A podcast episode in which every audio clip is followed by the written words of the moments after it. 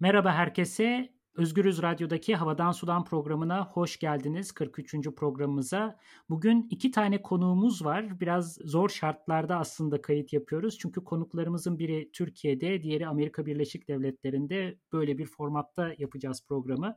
İlk konuğumuzu hemen kısaca tanıtayım. Serhat Tolgay, Amerika'da şu an kendisi e, tasarımcı, şehir plancısı ve mimar Sera. Kamusal Tasarım Kolektifinin Public Works Collaborative'in kurucusu, Sera aynı zamanda açık veri ve katılımcı planlama platformu Muhit'in de kurucularından. Amerika'da Yale'i bitiriyor. Ardından MIT'de şehir planlama ve mimarlık yüksek lisansını bitiriyor. Bugün de İstanbul'daki adalarla ilgili konuşacağız kendisiyle. Yakın zamanlarda bilhassa atlarla ve elektrikli araçlarla gündeme gelmişti adalar. Bu meseleyi ele alacağız. Hoş geldin Sera. Hoş bulduk. Çok teşekkür ederim. Ee, devam etmeden önce hemen ikinci konuğumuzu da tanıtayım. Derya Tolgay, Sera'nın annesi oluyor kendisi. Derya Tolgay da adalar konusunda aktif şekilde çalışan ve adada yaşayan bir yerel savunucu ve aktivist. Adaların UNESCO Dünya Mirası listesine girmesi için çalışmalar yapıyor. Aynı zamanda Açık Radyo'da çok keyifli bir programları var. Dünya Mirası Adalar. Belki bilenler vardır. Ben de sanıyorum iki kere katıldım bu programa. Şimdi burada buluşmuş olduk. Hoş geldin Derya. Merhaba. Bu kıtalar arası sevdiklerimle buluşmak şahane. Sizi görmek ve duymak da harika. İyi ki geldiniz, iyi ki katıldınız, iyi ki böyle bir organizasyon yapabildik. Derya hemen tanıtıma ufacık bir devam. Tasarımcı, o da bir tasarımcı ama aynı zamanda böyle bir sporcu yanı da var, sportif bir yanı da var. Ona şimdi hiç girmeyelim. Büyükada'ya sonradan taşınmış, Kalamış'tan taşınmış lar daha doğrusu.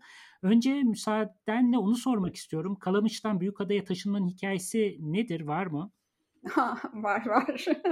Bayağı derin bir konu esasında ama şöyle oldu. 2013 yılında Anakara'da ailecek yaşadığımız o mahalle Kalamış ve e, kentsel dönüşüm e, ilk orada başladı ve tüm bu kamyonlar, vinçler filan böyle acayip bir sürecin içine girdik. Ya benim için hakikaten iki kelimeyi kullanacağım yan yana apokaliptik ve distopik bir yer haline geldi ve hani burada artık kalamayacağımı anladım. Yani kalamışın kalmamış olduğunu da görünce adaya taşınmaya karar verdim. Çünkü benim için biraz da tra- travma oldu. Çünkü hem benim kardeşlerimin, kızımın büyüdüğü böyle 1957 modern mimarlık mirası bir dönem evimizde yaşıyorduk. Aynı zamanda benim iş yerim de oraya çok yakındı ve hepsini bu dönemde işte iş yerimi 32 sene sonra kapatmak zorunda kaldım ve e, evim de yıkıldı ve sonrasında Büyükada'ya yerleştim. Geçmişle bağlarımı ve hafızayı kurabilmek için burayı e, seçtim desem ve %70'i de orman olduğu için doğanın içinde olmak e, benim için önemliydi. Kısaca böyle söyleyebilirim. Adanın geçmişle bağlarımı korumak için taşındığınız yer olduğunu söyledin Derya. Ee, ya bu biraz İstanbul'un geçmişi adalarda hala sürüyor gibi bir his mi? Kaybettiğimiz evet. İstanbul'a geri dönme gibi bir his mi? Yani ben sizin programda çok güzel söylemişti Defne. E, lav etmek. Ben tam lav edemedim İstanbul'u. Biraz uzağına gideyim ama İstanbul'da göreyim istedim. Ben Kalamış'ı biraz lavatif geldim Büyükada'ya ve e, tabii şey e, yani bu antropolog Nathan Rachel'ın dediği benim için çok önemli. Toplumsal belleğin korunması ve mekana sabitlenerek gerçekleşiyor olması benim için e, gerçeklik buydu. O nedenle de burada bir bağ kurabildim açıkçası ve e, geçmişi de hatırlayabilirsem, bugünü de anlayabilirsem, yani yorumlayabilirsem, geleceği de planlayabilirim gibi bir düşünce içindeydim. Bu birlikte yaşamamızı da mümkün eden bir his veriyor yani bunları algılayabilirsem. Hı hı, anladım. Peki Sera sen herhalde bu taşınma esnasında artık zaten e, aile evinden uçup gitmiştin diye tahmin ediyorum. Ama bu mekan bellek ilişkisi üzerine de kendi çalışmalarında yer veriyorsun. Biraz acaba bunun üstüne söylemek isteyeceğim bir şeyler olur mu? Yani adalar en azından gidip geldiğim bir yer olarak bu ilişkinin nasıl kristalize olduğu yerler? Evet ben de aslında adalar yani uzaktan da olsa hani ikinci evim olarak görüyorum. İstanbul metropolünde bir ayna tutuyor. Yani bu hızlı şehirleşme, betonlaşma, bir, bir sıkışma hissi var. Hem hem trafikte olsun hem fiziksel oradaki dinamiklerin de gitgide yoğunlaşmasıyla beraber buna karşılık adalarda doğayla iç içe bahsettiğimiz gibi aynı zamanda insan hayatının hızına biraz daha uygun, yaya odaklı bir motorsuz taşımanın da ön planda olduğu, hani sanatçıların, üreticilerin ve şehir hayatına biraz daha alternatif arayanların evi, mahallesi ve mahalle diyebiliriz. Biz de burada birkaç çalışma yaptık. İlki İstanbul Sanat Bienali 2019'daydı. Adaların Sesleri projenin adı ama daha çok radyo programı ile tanıştığımız bir sürü adalı işte ornitologlardan tutun hani hayvan hakları savunucularına, iklim e, aktivistleri genç aramıza katıldılar. Bal üreticileri mesela Heybeliada'da çam balı üreten kooperatifler var, balıkçılar. Yani çok farklı doğayla aslında iç içe yaşayan ve çok seslerini duyuramadıklarını düşündüğü bir büyük e, böyle disiplinler arası bir hem yuvarlak masa hem de bir işte orada bir Biennale'de de ufak bir sergi düzenledik. Hollandalı Studio Ossidiana diye bir grup ile beraber çalışarak hani bir alternatif e, adaları nasıl görüyoruz onu anlamaya çalıştık hep beraber. Hem doğayla hem farklı canlılarla beraber de iç içe geleceği nasıl olabilir şeklindeydi. Geçen senede yine aynı ekiple Hollandalı bir yüzen bahçe inşa e, edildi. Bu da çok hani yoğun çalışan yerel bir sürü ekip vardı. Ben biraz uzaktan destek oldum gruba ama çok güzel bir hani ekoloji maratonu dediğimiz yine farklı kesimlerden bir sürü sanatçıların, bilim insanların, mühendislerin, plancıların e, geldiği yeniden hayal etme fırsatı tanıdı bize. Ne yaptınız Yüzen Bahçe'de? Çok merak ettim ben bunu. Bahçeleri özellikle merak ediyorum da. evet aslında Yüzen Bahçe yani bir mağanın üzerine inşa edildi ve yabani hani daha doğal böyle e, Akdeniz kır çiçeklerin de olduğu hani arıların işte kuşların da gelip yaşayabileceği bir modeli orada uygulamaya çalıştık ve yani çok fazla grup ağırlandı adaya geldiler. Mamla ilk adadaydı. Belki Dünya Miras Adalar ekibinden de dinleyebiliriz. Hani duyduğum kadarıyla herkesi böyle heyecanlandıran ve pandemiden sonra umut veren bir bir ortama dönüşmüş o bahçe. Peki o zaman ben de bu Yüzen Bahçe'de bir etkinlik serisi yaptık. Aşağı yukarı 37 konuk kalkıp birçoğu da Anakara'dan geldiler. Çok kıymetli dostlarımızdı ve farklı disiplinlerdendi. Şimdi adaların %70'ine yakını orman biliyorsunuz ve burası bir yutak alanı ve İstanbul'un da ciğerleri. E, İstanbul'un Prens adalarına e, bu anlamda çok ihtiyacı var. Yani bu ekosistemi, vejetasyonu neden korumamız gerektiğini de iyi kavramamız lazım. Burada vurgulamak istediğimiz önemli iki unsur vardı. Birincisi iklim krizi ve ekosistemin her planlamanın önünde düşünülmesi ne yapılıyorsa öncelikle bunun konulması. İkincisi de Prens Adaları'nın yani bu yaşam olan adaların hiçbirinde bir kamusal alan, e, kapalı bir salon, sinema, etkinlik, konferans, bir buluşma, toplantı alanımız dahi yok bizim. Hani e, yazın dış mekanlarda yapabiliyoruz, işte kahvelerde falan e, toplanabiliyoruz ama inanın şimdi herkes soğukta nasıl toplanacağız biz diye dert yanıyor. Ve e, toplanamıyoruz. Bu karşılaşmalar olmayınca da zaten katılımdan bahsetmek mümkün değil. Ve e, bizim bu 6 senedir yaptığımız toplantılar sonucunda gördük ki adaların sivil toplumu esasında oldukça zayıf. Mekan bir bahane değil elbette ama önemli olduğunu düşünüyorum ve burada etkinlikleri bakın mekanımız yok ve biz bir yüzen bahçede bir ekolojik maraton yapıyoruz gibi bir vermek istediğimiz, altını çizdiğimiz önemli bir unsur da vardı ve Tabii daha sonra gelişen olaylarda da gördünüz bir e, iskelenin üst katı var sosyal tesis ve burası adada yaşamayan, adada bir e, vakıf dahi olmayan bir TÜGVA'ya verilmiş durumda. Yani problem esasında oldukça sıkıntılı. Ben de burada araya girdim. Aslında yani çok bir yandan umutlu bir şekilde başladık. Mahalle mahalle İstanbul'u ada ada ufak ufak böyle yeniden tekrar nasıl inşa edebiliriz, nasıl tasarlayabiliriz diye konuşuyoruz. Fakat bir yandan da işte dediğiniz gibi kötü haberler de geliyor. TÜGVA orada vakıflar biri birine bir yerler veriyor. Daha dün de başka bir haber e, çıktı. Cumhurbaşkanı kararnamesiyle Marmara Denizi ve adalar özel çevre koruma bölgesi ilan edildi. Bunun anlamı nedir? Neler bekliyor adaları? E, aşağı yukarı 2019'dan itibaren Büyükşehir Belediyesi'nin katılımcı bir planlama süreci var. Ve bunlar bütün bu karşılaşmalar, görüşmeler, e, toplantılar nihayetinde de e, bir strateji plan da hazırlandı ve yapıldı, hazırlandı. Meclise gitti. Hazirandan beri mecliste bekliyor ve bütün bu emekler, bütün bu çalışmalar hepsi kadük oldu yani. E, şunu demek istiyor. Tüm yetki çevre ve şehircilik ve iklim değişikliği. İklim değişikliği yani bunu demeden de edemeyeceğim. İklim değişikliğini de ekledi peşine.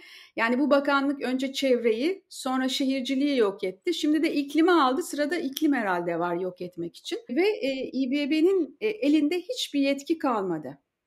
1 bölü 5 bin ölçekli adalar koruma amaçlı nizam, nazım imar planı çalışmaları da boşa düşmüş oldu. Ve tek yetkili benim dedi yerelin hiçbir söz hakkı yoktur dedi. Sizin oy verdiğiniz kişilerin de hiçbir hakkı yoktur dedi.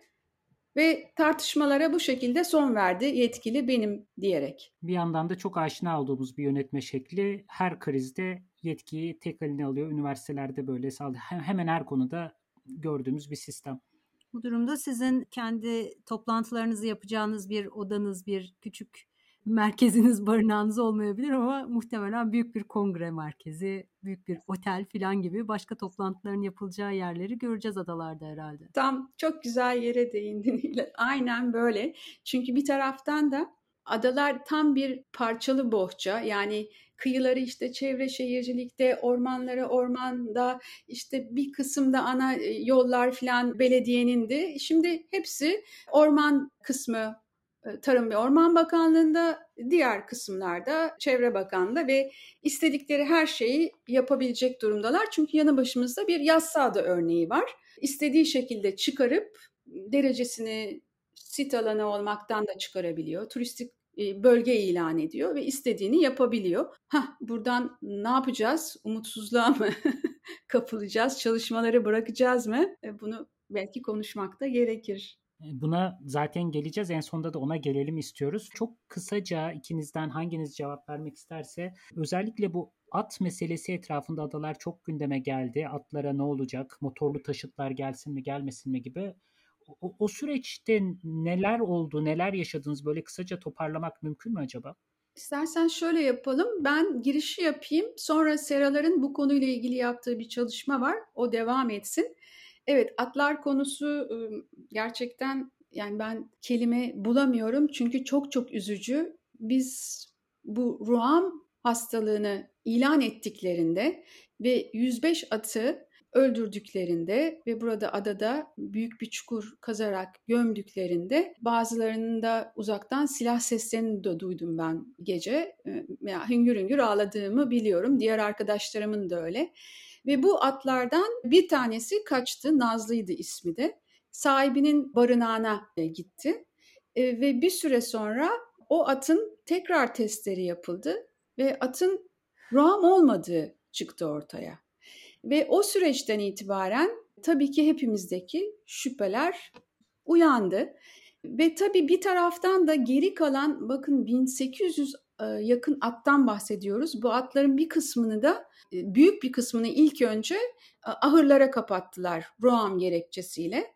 Biz de tam o sırada Büyükşehir Belediyesi'nden bir randevu kopararak gittik ve atların doğasına nasıl aykırı olduğunu, eğer dolaşamazlarsa nasıl ölebileceklerini, sindirim sisteminin nasıl çalışmayacağını hareket etmezse ve hareket etmeden bütün bacaklarında ödemle ne hale geleceğini anlatmaya çalıştık. Mutlaka padok alanı olması ve atların dolaştırılmasını istedik. Ah, fakat çok enteresan yani sesimiz bir türlü gitmedi ve atlar gerçekten çok iyi bakıldı. Yan gelip yattılar. Önlerinde arpası yoncası vardı. Ama yan gelip yatmaktan 800'e yakını öldü ahırlarda.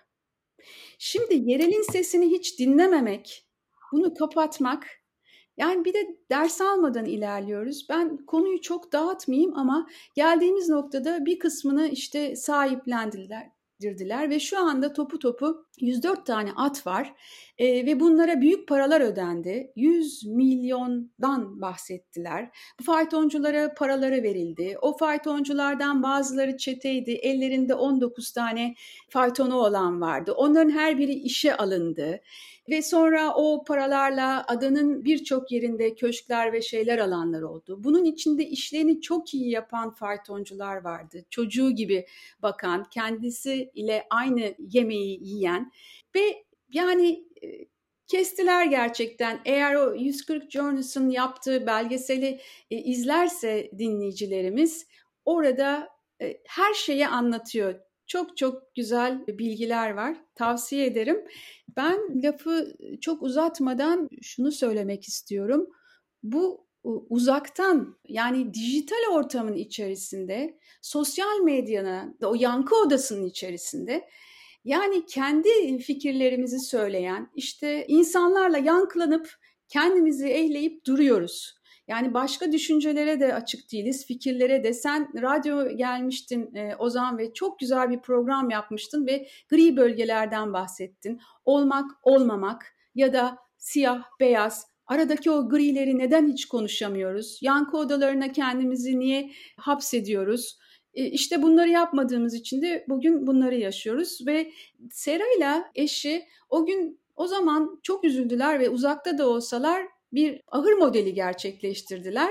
Ben sözü Sera'ya bırakayım. Ya ben araya bir girebilir miyim çok özür dileyerek? Sera'nın projesini birazdan mutlaka duyalım istiyorum. Çok gerçekten kıymetli bir şey. Ama arada böyle sürecin geneline dair gerçekten benim kafamı çok kurcalayan bir şey oldu. Ya çok imkansız gruplar bir araya gelip ortak olarak bu kararın alınmasını ve meşrulaştırılmasını sağladılar hissine kapılıyorum sıklıkla. Ya 2017'den itibaren hatta belki daha öncesinden itibaren hani vegan hayvan hakları aktivistlerinin yaptığı, sürdürdüğü bir mücadele vardı. Adadan faytonların kaldırılmasıyla ilgili olarak. Sonra tüm bu tartışmalar sürerken hani onlar Büyükşehir Belediyesi'ne bastırırken bir yandan daha böyle devletli taraflardan da buna destek geldi. Büyükşehir Belediyesi de bunu sahiplendi. Ama neticede de hani siz diyorsunuz ki yani bir katılımcı ve şeffaf bir şekilde yönetilmemiş bir süreç ortaya çıktı ve en sonunda da paldır küldür var mı yok mu bilmediğimiz bir hastalık icat edilerek neredeyse hayvanlar öldürüldü ya o ve sonrasında sahiplendirildi. Sahiplendirilme ne demek zaten bu beni şaşırtıyor ya pardon bu hayvanlar zaten sahipliydi sahiplendirildiklerinde de gene ya üstlerine binilecek ya yine hani araba çekecekler. Ya da kaybedildiler. Ya da yok edildiler, kaybedildiler. Artık ne olduklarını hani konuşmak, telaffuz etmek istemiyoruz. Pek vegan bir durum değil filan. Böyle çok tuhaf birlikteliklerin ortaya çıktığı bir şey oldu ama anladığım kadarıyla bu esnada adalıların ve bahsettiğiniz o hayvanlarıyla yakın ilişki içerisinde bulunan faytoncuların sesini pek de duyamadık. Ya bu bu nasıl mümkün olabildi diye soracağım. Hala hayretimi ifade ederek aslında. Ya ben bunu çok basit te indirgeyerek yani bu ayrışma kültürü filan ama yani gelip her şey esası sanki ulus devlet modeline sıkışıyor. Burada insan hakları, hayvan hakları, doğadaki tüm canlıların hakları, yani her şeyde aşınma var. Özgürlüklerimizde de aşınma var. Yani bu model sanırım bizi çok sıkıştırıyor ama çıkış bulmaya çalışıyoruz. O yüzden oradaki mücadele hem çok önemli hem ama dediğiniz kavramı bir daha ben altını çizmek istiyorum. Yankı odaları hakikaten sadece kendimizin kendimize benzeyen fikirleri duyup duruyoruz ve bir süre sonra çok haklı olduğumuzu zannediyoruz. Dış dünyaya kapatmış durumdayız. Bu kadar iletişimin güya artmış olduğu bir ortamda diyeyim ve sözü topu Sera'ya atmak istiyorum ben buradan. Sera şu projeden biraz bahsetsene yaptığınız. Çünkü hakikaten biz de okuduk. Dinleyicilerimiz de öğrensin istiyoruz. Neydi? Evet, kolektif ahır projenizden. Evet tabii. Ben de yani biraz ekleme yapmak istedim. Hani bu kutuplaşmada ve biraz hani gerçek dünyadan yani fiziksel dünyadan da uzaklaşınca başka alternatif bir gerçeklik oluşmaya başlıyor dijital dünyadaki. Ve evet yani bahsettiğiniz gibi bu siyah beyaz olmaya başlıyor bütün sorunlar. Yani atların evet bu durumda da bizim gördüğümüz hani e, çok kutuplaşan bir durum. Hani alternatif bir üçüncü yol ya da yani gerçekten burada atlarına e, hani bir aile ferdi gibi bakan ailelerin durumunu da göze önüne alarak aslında oradan çıktı ve e, yani du, duyduğumuzda ahırlarının yıkıldığını hani ne yapabiliriz? Bir hem mimari olarak hani atların sağlığı için iyi bir bina ve merkez nasıl tasarlanır? Bir yani teknik bir kısmı vardı. Diğeri de daha hani toplumsal o oradaki mahal mahallenin ve insanların bir araya gelip aslında zaman da geçirebileceği belki bir kooperatif gibi destekleyebileceği bir hani ufak bir sosyal sosyal tesis demeyelim. Hani hem çay içip kitap okuyabileceğiniz aynı zamanda da atların yakında yaşayıp onları ziyaret edebileceğiniz böyle bir kolektif ahır fikri ortaya çıktı. Baktığımız şeylerden biri hani doğal ventilasyonu nasıl entegre edebiliriz? Atların hani minimum ne kadar yere ihtiyacı var? Mesela bunları da bayağı araştırdık. Bu konularda aslında bir sürü ahırların tasarımı üzerine bile uzmanlaşmış firmalar var. Hani bunlar aslında hani adalarda baktığınızda 1800 at böyle çok endüstriyel bir şekilde tıkılmışlardı ve çoğunun ölmesi ve hastalık bile hani bulaşması ki Ram hastalığı yok dedik ama onun dışında hani atların sağlığında iyi, iyi olmadığı tesisler vardı. Hani buna karşı yine biraz daha işin hani tasarım teknik kısmıyla aslında politik bir sorun ama bu daha yapıcı düşünmek hani sosyal medyadaki bu atışmadansa yapıcı düşünmek istedik. Oradan çıktı proje aslında ve yani mekan aslında arayışı içindeyiz bir yandan. Bir yandan da hani tabii finansal olarak böyle bir projenin hayata geçmesi için destekçilerin olması gerek.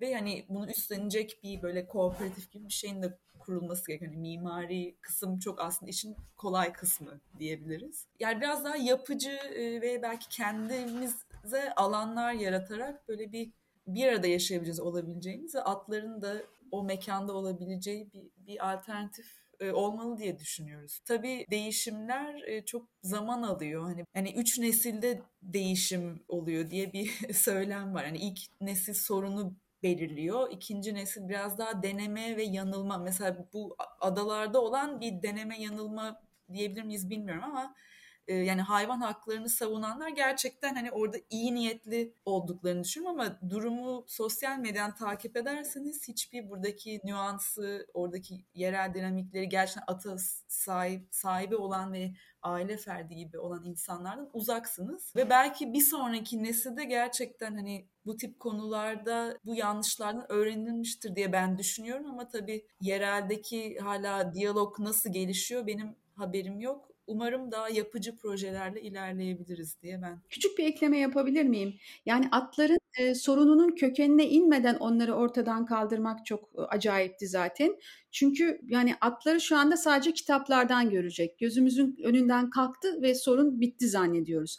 Oysa sorun altılı ganyan denilen kulüpler, şunlar muazzam bir kazanç var ve atlar orada devamlı üretiliyor, çiftleştiriliyor. En iyi at en iyi yere koşuluyor ve bazen buraya gelen bu atlar orada e, ölüp veya işte hakikaten insanın yiyeceği hale dönüşmeden burada yaşam e, ortamı bulabiliyordu. Onu bile yok ettik yani ama problemin büyüğü orada duruyor. Bunu da unutmayalım.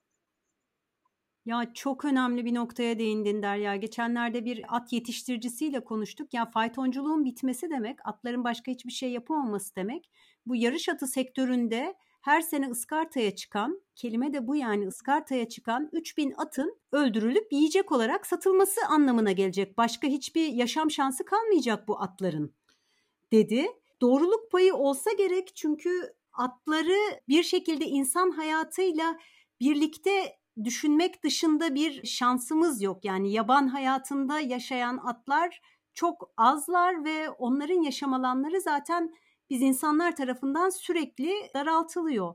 Bu noktada Sera ürettiğiniz proje çok hani kıymetli bir prensiple yola çıkıyor. Birlikte yaşamanın, birlikte var olmanın yollarını bulmamız lazım ve bunu bulabilmek için de bir arada bulunmamız lazım. Birbirimizi görmeden, tanımadan ya bir atın neye ihtiyacı vardır? Bir at nasıl yaşar? Bir atla insanın ilişkisi nedir? doğrudan deneyimlemeden uzaktan bir yerden atlarla ilgili fikir beyan ede, e, ettiğimizde işte böyle oluyor. Ben bir şey eklemek istedim buna. Yani hep biz po- politik durumları sağ sol olarak düşünüyoruz ama bence şu an günümüzde geldiğimiz noktada aslında bir anda daha bu geri vermeden çıkartarak yani hep kar bir şeylerin üzerinden elde. Mesela altılı ganyan örneğini verelim. Başka canlıların, kişilerin üzerinden kar e, etmek ve hiyerarşilerin korunarak aslında dominasyon üzerine kurulu bir politik modeli savunan insanlar var.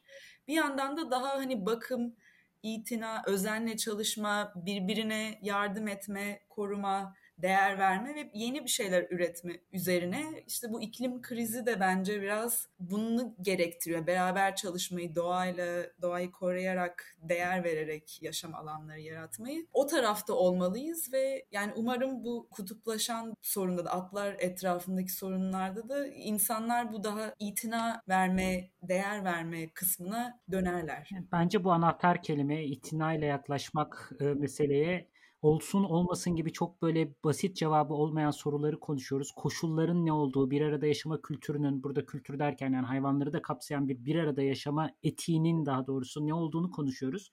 Tasarım bu işin bir boyutu. Sera senin söylediğin çok önemliydi orada bir cümlede geçti. Tasarım bu işin belki de hatta kolay bölümü onun kooperatifleri, sosyal dokusu, politik prensiplerini konuşabildiğimiz mecraların olması yani çok boyutlu, çok katmanlı bir mesele. Ama hepsinin bağlandığı yer galiba bu bir arada yaşamayı sağlamak. Ve adalarda ne yazık ki şu anki en azından benim isim özellikle Derya da söyledi şu 140 Curnos'ta çıkan belgesel var. Hayırsız Ada diye onu da bir daha duyuralım. Onu seyrettikten sonra o kayıp hissini bir türlü atamıyorum üstümden. Vaktimiz varsa bir o filmde geçen diyalogdan bahsetmek istiyorum. Var. Orada faytoncu bahsediyor. Bir tarafta da işte piercingli kız var piercingli kızla karşılaşıyorlar yolda. Faytonda da Koray var. Piercingli işte altını öyle çiziyor çünkü. Öyle anlatıyor Koray. Piercingli kız ona at katili diyor. Filmde de e, Koray onu piercingli kız, elinde içkisi, göbeği açık diye tanımlıyor. Esasında filmin bütün olayı oydu. Birbirimizi o siyah beyaz görmek, olmak veya olmamak işte bütün durum galiba o filmde benim için en vurucu sahne öyleydi. Seyretmemiş olanlara YouTube'da bulabilirler diye tekrar biz duyurusunu yapalım. Hakikaten etkileyici. Yani bazı doğruların ne kadar aslında mekana bağlı olduğunu, o kadar her yerde aynı doğruları savunamayacağımızı, e, vaka vaka olayların neden düşünmenin neden önemli olduğunu bence çok iyi anlatan bir belgesel. Diyelim e, ve çok zorlu bir konuyu ele aldık. Süremizin sonuna geldik. Keşke daha uzun vaktimiz olsa çünkü adaların gerçekten minicik bir konusunu konuşabildik adalarla ilgili ya, aslında. Ya evet denizden bile bahsedemedik ya. ki bu yaz yani Marmara Denizi hepimizin gündemindeydi. Onu bile konuşamadık gerçekten çok çok kısa oldu. Doyamadık da size. Çok teşekkür ederiz. Çok sağ olun geldiğiniz için. Evet çok keyifliydi. Biz teşekkür ederiz davet ettiğiniz için. Çok sağ olun. E, iki hafta sonra Özgürüz Radyo'da Havadan Sudan programında yeniden görüşmek üzere. Hoşçakalın.